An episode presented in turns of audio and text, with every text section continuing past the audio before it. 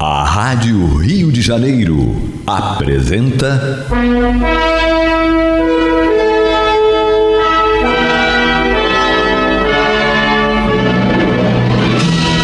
Caminho do Senhor. Um programa de estudos sobre a Bíblia Sagrada com revelações inéditas a respeito de muitos ensinamentos do Cristo de Deus, ainda não perfeitamente divulgados nem compreendidos. Um programa dedicado a todos os que amam o Senhor Jesus. Criação de Acácio Fernandes Moreira e Gastão Veríssimo Brandão.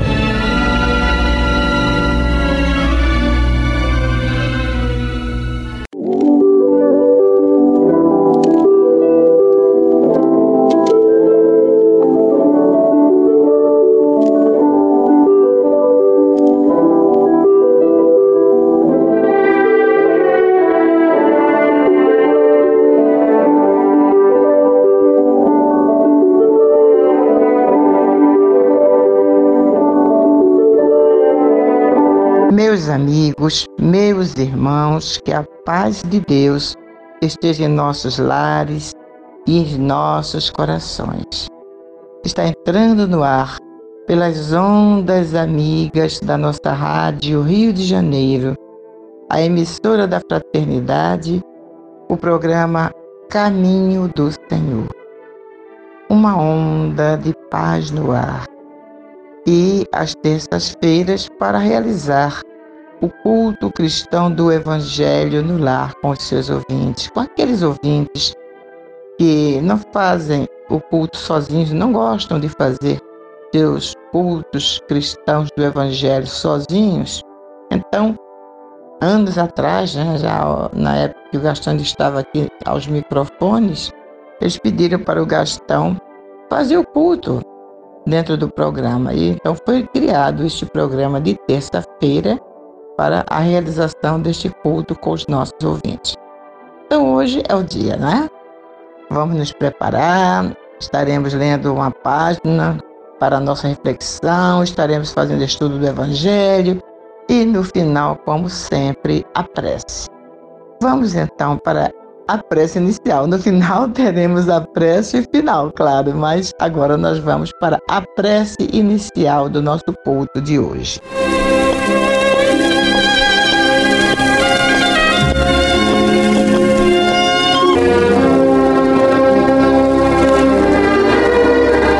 Senhor Jesus, bom e amado Mestre. Aqui estamos nós reunidos em Teu sacrossanto nome para mais um culto cristão do Teu Evangelho e nosso lar. Aqui estamos nós, Senhor Jesus, com o propósito de buscar na noite de hoje o alimento para as nossas almas. Tu disseste no teu evangelho: dai a César o que é de César e a Deus o que é de Deus.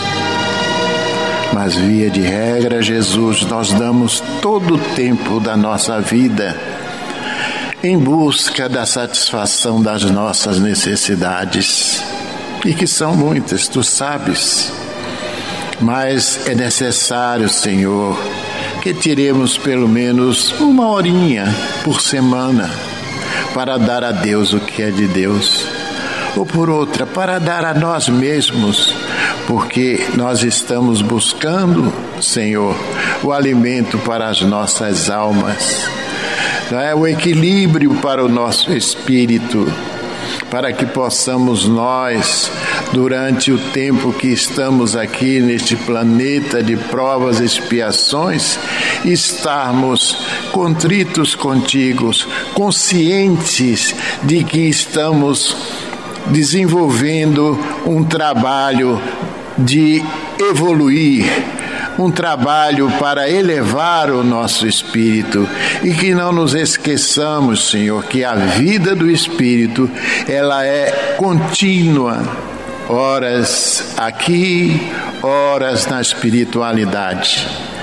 Que nesta noite esses amigos espirituais que nos assistem possam fazer uma limpeza espiritual em cada um de nós, em nosso ambiente, que eles possam colocar nesta água que está sobre a nossa mesa o remédio necessário aos nossos males, físicos ou psíquicos e que em teu nome, em nome desses falangeiros do bem que nos assistem, acima de tudo e de todos, em nome de Deus, pedimos permissão para considerar iniciado o nosso culto cristão do Evangelho do Lar da noite de hoje e que assim seja. A primeira lição da noite é do livro Fonte Viva. Estamos acompanhando atualmente às terças-feiras uma psicografia do nosso querido e saudoso Chico Xavier pelo Espírito Emmanuel. Intitula-se Pelos Frutos.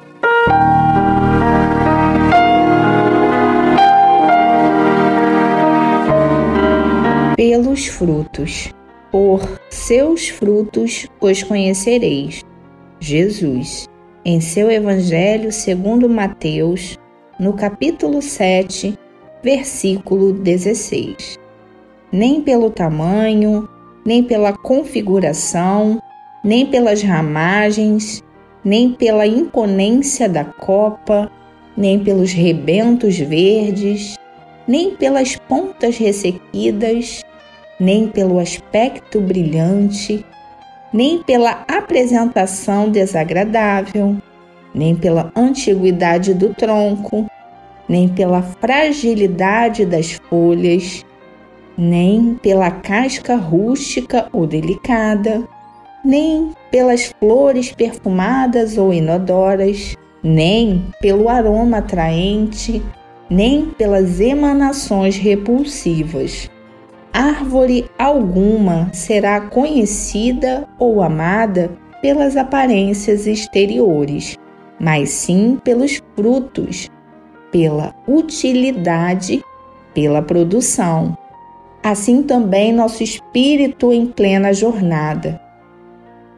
Ninguém que se consagre realmente à verdade dará testemunho de nós pelo que parecemos pela superficialidade de nossa vida, pela epiderme de nossas atitudes ou expressões individuais percebidas ou apreciadas de passagem, mas sim pela substância de nossa colaboração no progresso comum, pela importância de nosso concurso no bem geral. Pelos frutos os conhecereis Disse o Mestre: pelas nossas ações seremos conhecidos. Repetiremos nós.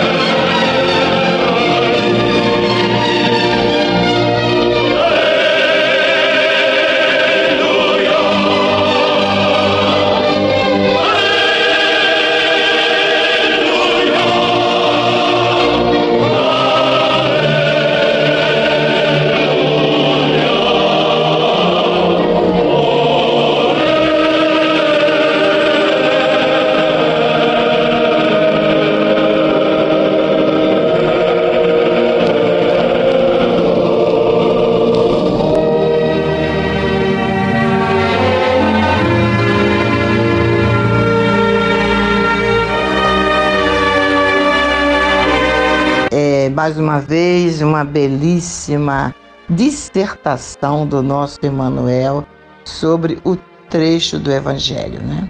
Esse ele se inspirou nesse versículo que a Fabiana leu aí. Por seus frutos os conhecereis. Jesus falando com os seus discípulos sobre os falsos profetas. Lá em Mateus, capítulo 7, versículo 16, é dentro do Sermão da Montanha. Ele fala para os discípulos, né? Acautelai-vos dos falsos profetas, que se vos apresentam disfarçados em ovelhas, mas por dentro são lobos roubadores. Pelos seus frutos os conhecereis. Aí vai, né? A, aquela pregação de Jesus fazendo os discípulos raciocinar. Colhem-se porventura uvas dos espinheiros ou figos dos abrolhos? Assim, toda árvore boa produz bons frutos, porém a árvore má produz frutos maus. Mas Emmanuel só pegou esse, esse trechinho aí. Por seus frutos os conhecereis. E fez esta belíssima dissertação, este belíssimo texto de hoje. Então vamos lá, Fabiana. Jesus quis destacar nesse versículo: seus frutos os conhecereis, o perigo das aparências. Pois às vezes estamos como uma árvore frondosa, esperando que tenha frutos. Quem vê, olha a beleza da árvore externa, mas não vê que ela é sem frutos. E no texto, Emmanuel diz que uma árvore não é conhecida ou amada por sua aparência, e sim pelos seus frutos, pela sua utilidade e produção. Assim somos nós, né, meus irmãos? Não seremos conhecidos pela nossa beleza, pelos nossos bens materiais, pelos nossos títulos conquistados nas faculdades, mestrados e doutorados, nem pelo nosso status, mas sim pelos frutos que estamos produzindo. Para obtermos bastante frutos, primeiro precisamos estar ligados à fonte divina, não é? Nossa raiz é Jesus, que nos nutre, nos fortalece, nos ajuda a crescer, florescer e dar os frutos. Para a gente dar frutos, a gente precisa passar por todo esse processo, né?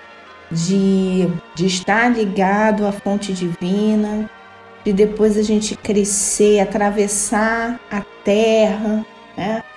É, que são os nossos obstáculos diários. Depois a gente começa a crescer e no crescimento a gente lida com as forças do vento, com a chuva, com as tempestades e a gente vai crescendo porque a nossa raiz é forte, a gente está bem estruturado na nossa fonte que é Jesus. E desse, quando a gente cresce, quando a gente toma a nossa forma, né, a mais adulta, assim como a árvore que já pode produzir os frutos, a gente floresce e depois a gente dá fruto mas só vamos conseguir produzir esses frutos, bons frutos, que é praticar a caridade e a fraternidade desinteressada, se estivermos ligados a essa fonte divina, para que nesse crescimento a gente adquira as forças necessárias, como a paciência, a tolerância, perseverança no bem e amor ao próximo. Jesus falou em outras ocasiões sobre as aparências.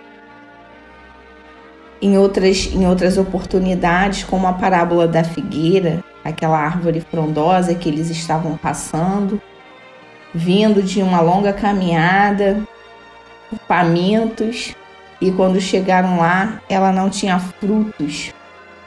Aquela figueira que estava pronta para dar frutos, aparentava ter frutos e não tinha nada.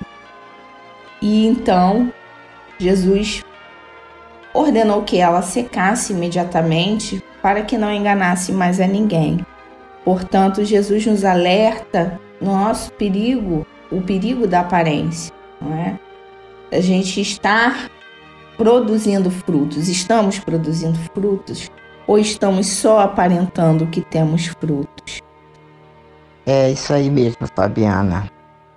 É porque nós, como, como né, já nos dispusemos a, a pegar o Evangelho de Jesus e procurar ap aprender alguma coisa. E esse Evangelho lindo, de, é um, que é um tesouro em nossas mãos, já nos toca de alguma forma, mas acontece que ainda não estamos seguindo, conforme dizemos sempre aqui, nas pegadas do Mestre Jesus. Ainda estamos longe, né? Há em nós esta vontade, claro.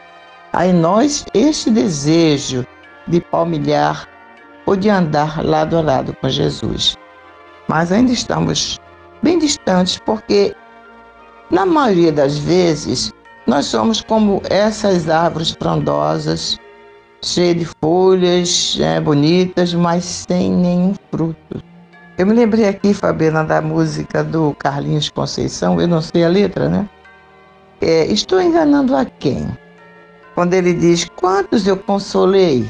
O quanto eu me empenhei para dar a alguém real felicidade? Eu já paguei o mal com o bem? Já desci para levantar alguém? É, uma, uma, é um questionamento que ele se faz nessa música, que é linda. Quem, se vocês não, ainda não ouviram, procurem. É linda. Estou enganando a quem? Aí tem um trecho que ele diz assim: O mal que eu não quero, ainda faço. O bem que eu já quero, esse ainda não faço. Estou enganando a quem? longe do homem de bem. Estou enganando a quem além de mim mesmo, porque na verdade é isso. Nós não estamos enganando a ninguém a não ser a nós mesmos, porque nós temos nós somos, não somos tão inteligentes como nós pensamos, porque sempre achamos que estamos enganando as pessoas, porque nós subestimamos a inteligência dos outros, achando que estamos enganando. No entanto, só estamos enganando a nós mesmos. E nem a nós mesmos. No fundo, no fundo, nós não estamos enganando a nós mesmos porque nós sabemos que não é aquilo.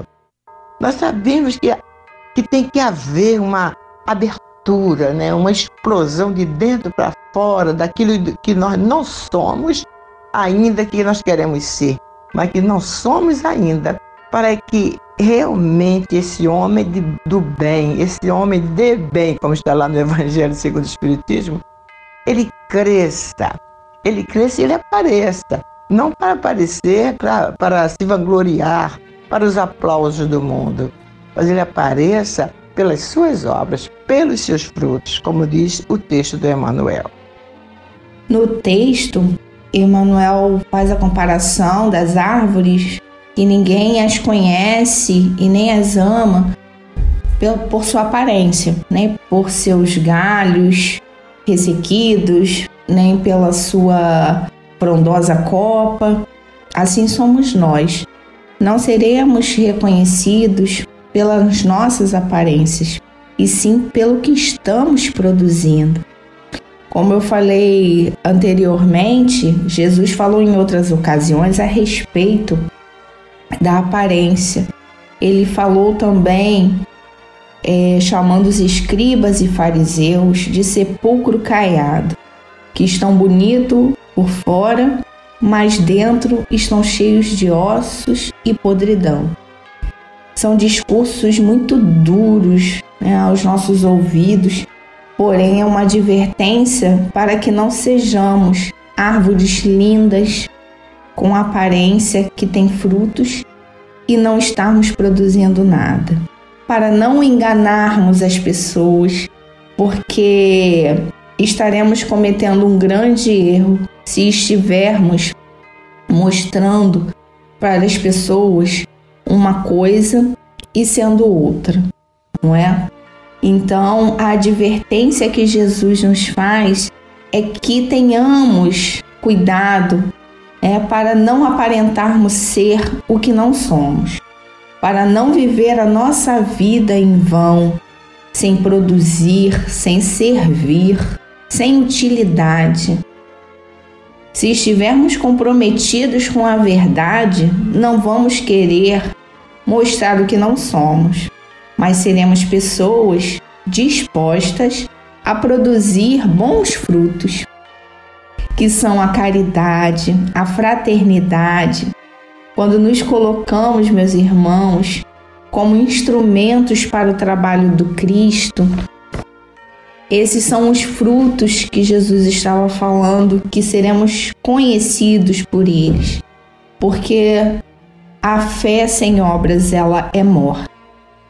Precisamos produzir frutos de amor, de bem, de paz, de misericórdia, de perdão.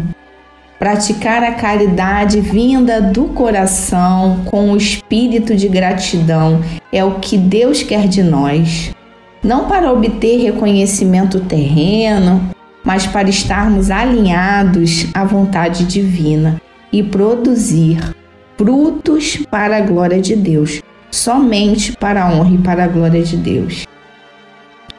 A caridade e a fraternidade não só são recursos materiais, não é, meus irmãos? Não é só a gente desprender um dinheiro que temos né, para as doações, também é muito importante, porque precisamos desse dinheiro para fazer as obras sociais, para fazer as obras de caridade, mas também é nosso tempo, nossa atenção, nosso cuidado, é a consideração, é a nossa boa vontade e por aí vai.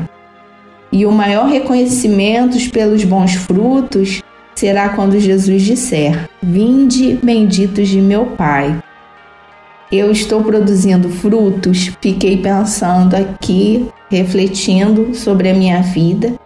Essa página é uma reflexão para nós pensarmos em que tipo de frutos também estamos produzindo, o que temos feito.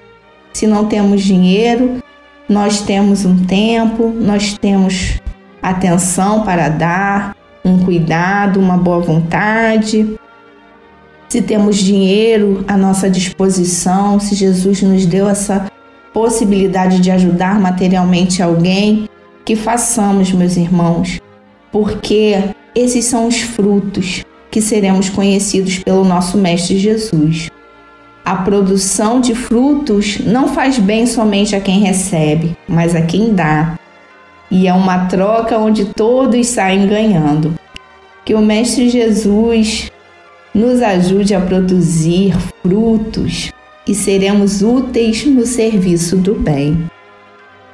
É isso mesmo, Fabiana. E no trecho final já do, do texto de Emmanuel, ele diz, né?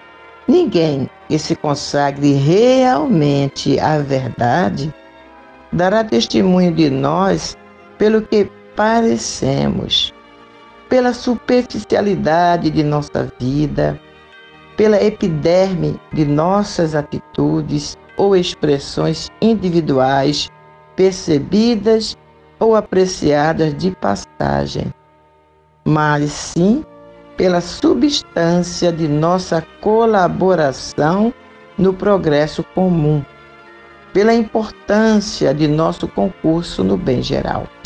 E essa colaboração no progresso comum, essa esse concurso no bem geral, conforme você falou, não simboliza doações em dinheiros, né? Em grandes recursos. Claro, quem tem que puder dar, ótimo, estará. É, hoje em dia, então, o nosso país está precisando, o mundo inteiro está precisando de ajuda né? monetária.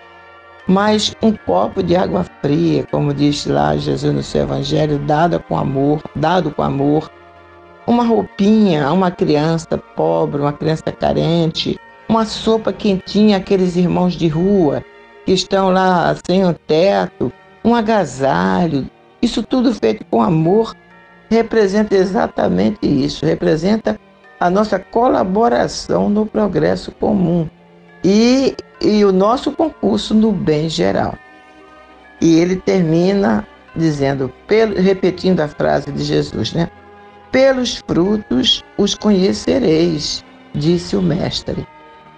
Então diz o Emanuel: pelas nossas ações seremos conhecidos, repetiremos nós.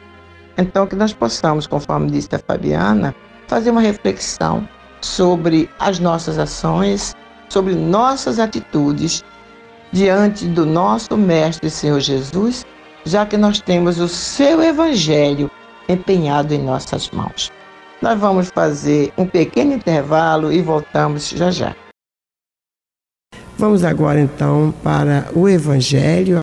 Nós estamos estudando o Evangelho segundo João. Hoje, capítulo 13, versículos 21 a 38.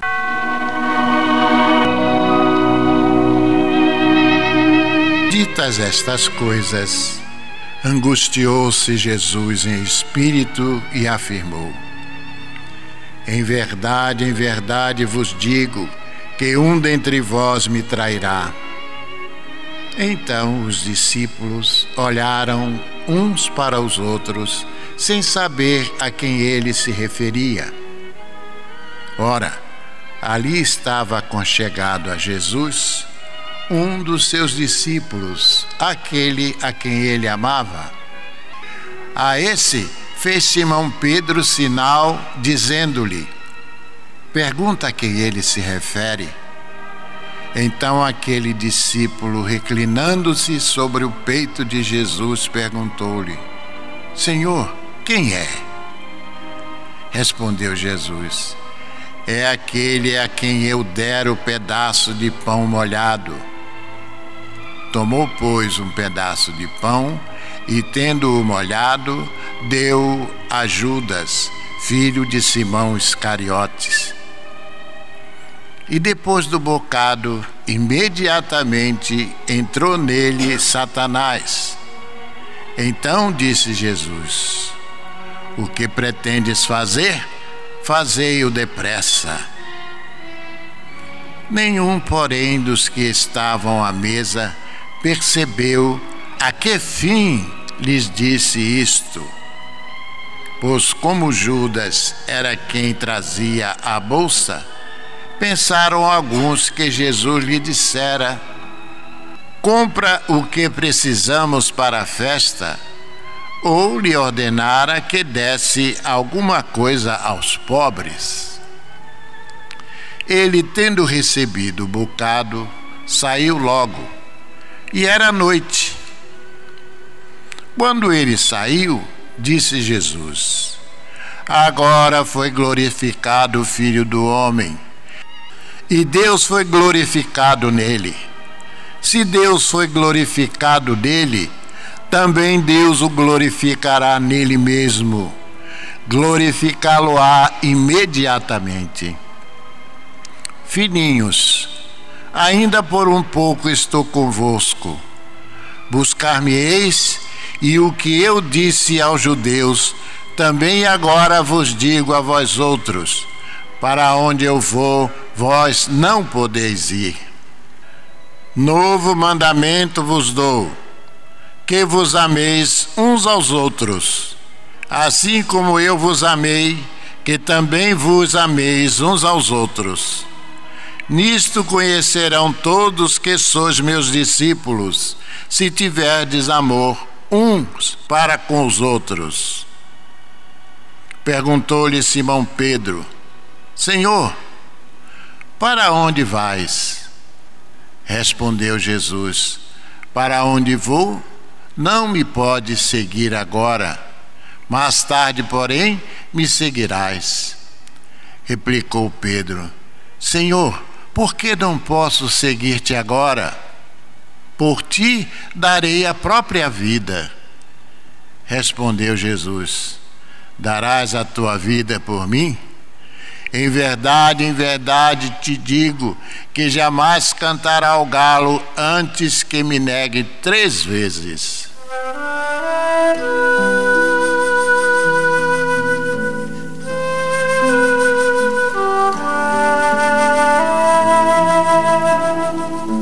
No trecho do Evangelho hoje em estudo, verificamos que Jesus sabia perfeitamente a sorte que o esperava e quem era o seu traidor. Aliás, estava tudo profetizado, até mesmo o preço pago ao traidor: 30 moedas de prata.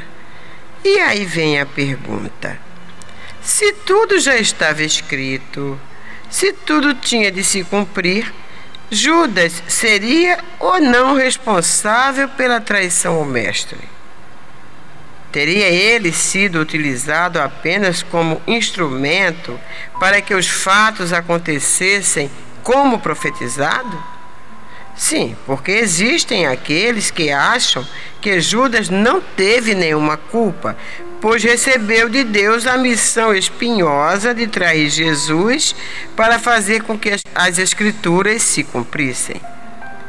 No entendimento desses irmãos, Deus, na verdade, não prevê o futuro, mas sim escreve os fatos da história antecipadamente e depois, utilizando o seu poder, obriga-os a acontecer como escreveu. Ora, isto é um absurdo que depõe contra a divina sabedoria.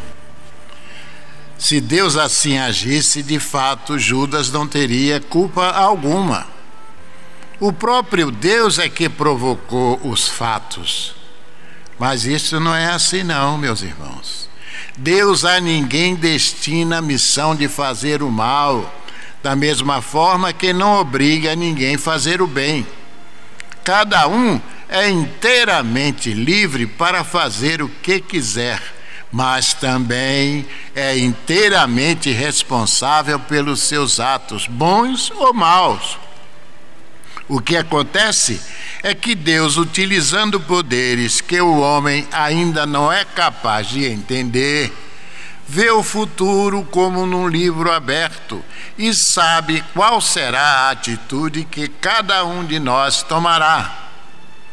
Deus sabe antes de nós mesmos o que vamos fazer amanhã mas esta sabedoria não é decorrente de que ele nos obrigará a agir desta ou daquela forma. O fato de Jesus ter dito a Judas, como está no versículo 27, o que pretendes fazer, faz-o depressa, não significa que Jesus tenha ordenado que Judas o traísse. Não, Jesus disse apenas que se Judas já tinha tomado a infeliz decisão de trair o Mestre, se já tinha resolvido de livre e espontânea vontade cometer um ato tão indigno, então que eu fizesse logo e bem depressa, pois a hora de desencadear o escândalo era chegada. No capítulo 18, versículo 7, segundo o evangelista Mateus, está lá Jesus dizendo: Ai do mundo por causa dos escândalos, porque é inevitável que venham escândalos, mas ai do homem pelo qual vem o escândalo. Em outras palavras, Jesus nos ensina que o homem é dotado de livre-arbítrio isso significa dizer que é inteiramente livre para agir, fazendo o bem ou o mal.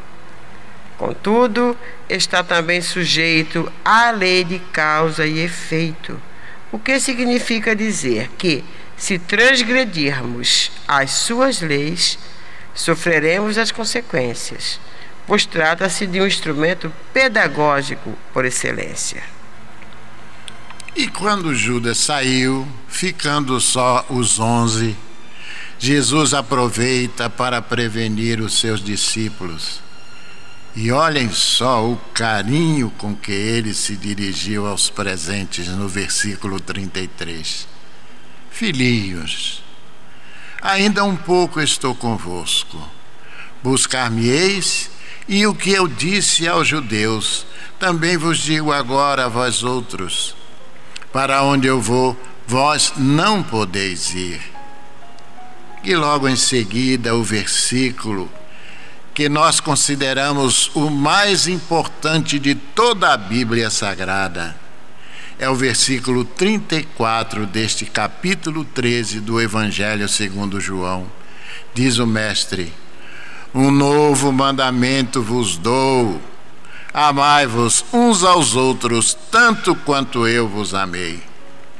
E acrescenta: Nisto conhecerão todos que sois meus discípulos, se tiverdes amor uns para com os outros. Jesus é a única pessoa que tem autoridade para acrescentar qualquer coisa aos dez mandamentos da lei antiga. Afinal, ele mesmo os transmitiu a Moisés no Monte Sinai e agora, encarnado, acrescenta mais um, o décimo primeiro mandamento. Certa feita, ouvi alguém dizer que o novo mandamento trazido por Jesus não tinha razão de ser, uma vez que este se equivalia a aquele outro que diz: Amai o teu próximo como a ti mesmo. Convenhamos, se conseguirmos amar o próximo como a nós mesmos, já será um grande avanço. Isso porque o nosso amor ainda é muito imperfeito é egoísta, dá esperando receber. Já o novo mandamento do Cristo, ou seja, para amarmos como Jesus nos amou, seria preciso que tivéssemos a elevação espiritual de Jesus. Por isso, o novo mandamento é um amor elevado ao grau máximo. É o amor amplo e restrito incondicional, acima das diferenças, das ingratidões, das ofensas, das calúnias e até do suplício, do abandono e da morte. Quem, se não Jesus, seria capaz de, depois de ter sofrido tudo o que sofreu nas mãos dos judeus e dos romanos, no momento derradeiro, ainda foi capaz de um gesto de amor ao pedir: Pai, perdoa-lhes, porque não sabem o que fazem. Está em Lucas, capítulo 23, versículo 34. No capítulo 15, versículos 12 deste mesmo Evangelho segundo João, Após confirmar o seu novo mandamento, Jesus acrescenta no versículo 13: Ninguém tem maior amor do que este, dar alguém a própria vida em favor dos seus amigos. E nós, mais uma vez, perguntamos: quem, se não o Verbo que se fez carne, e por amor habitou entre nós para nos ensinar, não apenas através das palavras, mas especialmente através dos exemplos pessoais. Jesus sabia quão distante estavam os seus discípulos de amar com o mesmo amor que ele. Contudo, o seu novo mandamento foi deixado como meta a ser alcançada depois de um trabalho de construção espiritual. Há um caminho a ser percorrido, estão lembrados? Porque estreita é a porta e apertado o caminho que conduz para a vida imanente, e são poucos os que acertam com ele. Por essa razão, Jesus responde a Pedro quando este lhe perguntou no versículo 36: Senhor, para onde vais? Para onde vou, Pedro, não me podes seguir agora. Mais tarde, porém, me seguirás. Replicou Pedro: Senhor, por que não posso seguir-te agora? Por ti darei a própria vida. Respondeu Jesus: darás a tua vida por mim? Em verdade, em verdade te digo: não cantará o galo antes que me negues três vezes. Entenderam bem, meus irmãos? Jesus gostaria que todos nós estivéssemos onde Ele está. Mas cabe a nós percorrer o caminho, que é um projeto de construção espiritual que nos levará à meta a ser alcançada. Está tudo muito claro. Por isso ele nos disse: Quem quiser vir após mim, negue-se a si mesmo, tome a sua cruz e siga-me. Porque eu sou o caminho, a verdade e a vida. Ninguém irá ao Pai senão por mim.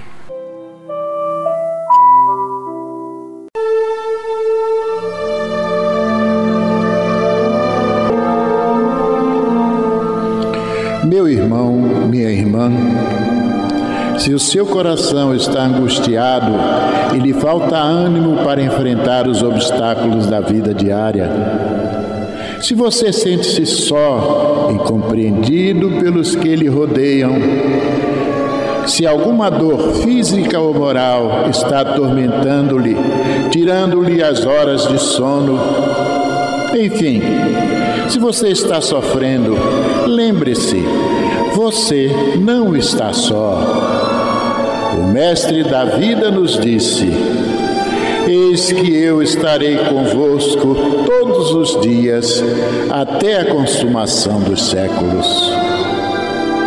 Neste exato momento, milhares e milhares de pessoas sintonizadas nesta emissora se unirão em prece entre nesta corrente. Existe em seu íntimo um lugar de paz profundamente silencioso, onde você pode comungar com Deus e encontrar forças necessárias para vencer este momento difícil. Como disse o salmista, Deus é o nosso refúgio e fortaleza, socorro bem presente nas horas de tribulação. Abra o seu coração numa prece sincera. Entregue-se confiantemente aos cuidados deste Pai amoroso e bom e confie. Os impossíveis para os homens são possíveis para Deus. Vamos envolver em nossa corrente de preces de hoje os nomes de alguns irmãos e, mesmo que o seu não esteja nesta relação, sinta-se incluído, meu irmão, sinta-se incluída, minha irmã. Alessandra Santos Feijó da Silva Souza, Maria Oneida Nava Raposo, Alfredo Augusto de Azevedo, Lígia Ferreira Lima, Flávio Moses, Francilene Fábia da Silva Monteiro, Luzia e Virgínia de Araújo Porto Magalhães,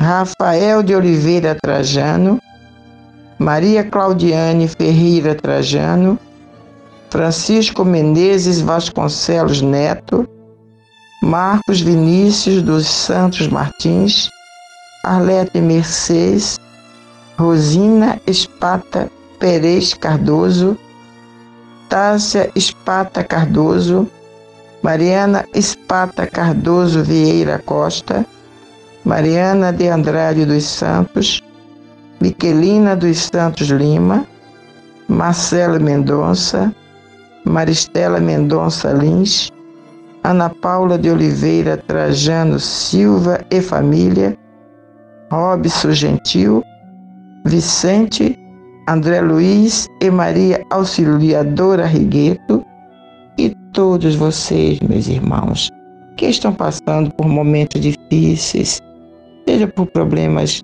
de saúde, por problemas financeiros, por desarmonia no lar, seja qual for o problema. Vamos neste momento nos unir em oração, colocar o nosso copinho com água aí pertinho da gente e falar com aquele, com este ser que nos ama tanto e que disse que estaria conosco todos os dias. Vamos falar com Jesus.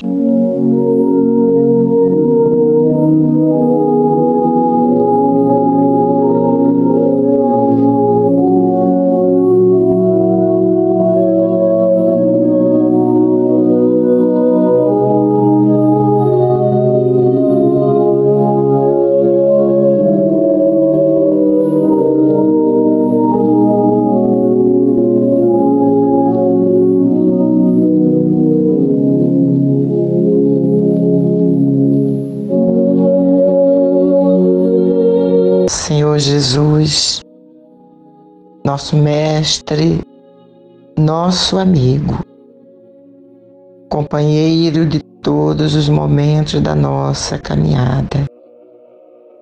Quando dizemos assim, Senhor, que és o nosso companheiro de todos os momentos da nossa caminhada. É porque fostes tu quem disseste que estarias conosco todos os dias, até o fim dos tempos. Por isso nós sabemos que assim o é, Senhor. E queremos nesta noite te agradecer, mestre e amigo, pelo tesouro que nos foi ofertado com as lições do teu evangelho de hoje.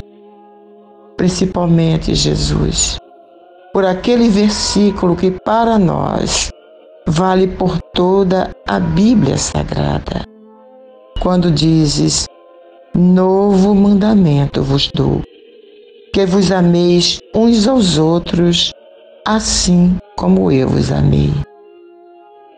Nós temos certeza, mestre amigo, temos a grande convicção de que no dia em que toda a humanidade estiver amando uns aos outros com o teu amor, com o amor do teu novo mandamento, então, Jesus, já não teremos tanta dor, tanta aflição como a que estamos vendo atualmente no planeta em todos os países com o problema do Covid-19.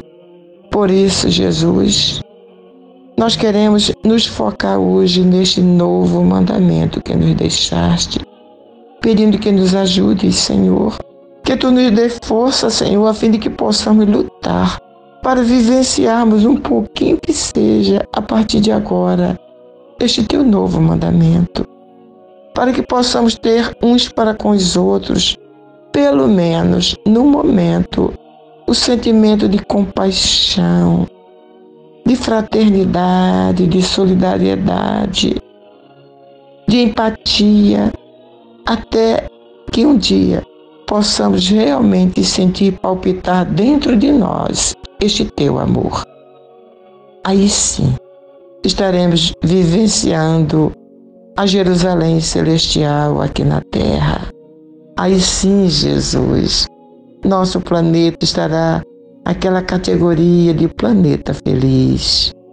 Então Deus nos enxugará dos olhos toda lágrima, como diz o Apocalipse, e a morte já não existirá. Já não haverá luto, nem pranto, nem dor, porque todas estas coisas passaram e tu farás novas todas as coisas. Ah, Jesus, é tão grande, é tão grandioso que nossos espíritos, a pequenez de nossos espíritos, não conseguem alcançar no momento. Mas que possamos pensar nisto. Nós estamos em busca da nossa felicidade real. Esta felicidade real, tu nos mostraste como alcançá-la. Eu sou o caminho, a verdade e a vida. Ninguém irá ao Pai senão por mim. Ajuda-nos, Senhor. Abençoa todo este planeta e toda a sua população. Que tua paz desça sobre ele, Senhor, sobre a nossa terra. Bênção, Jesus.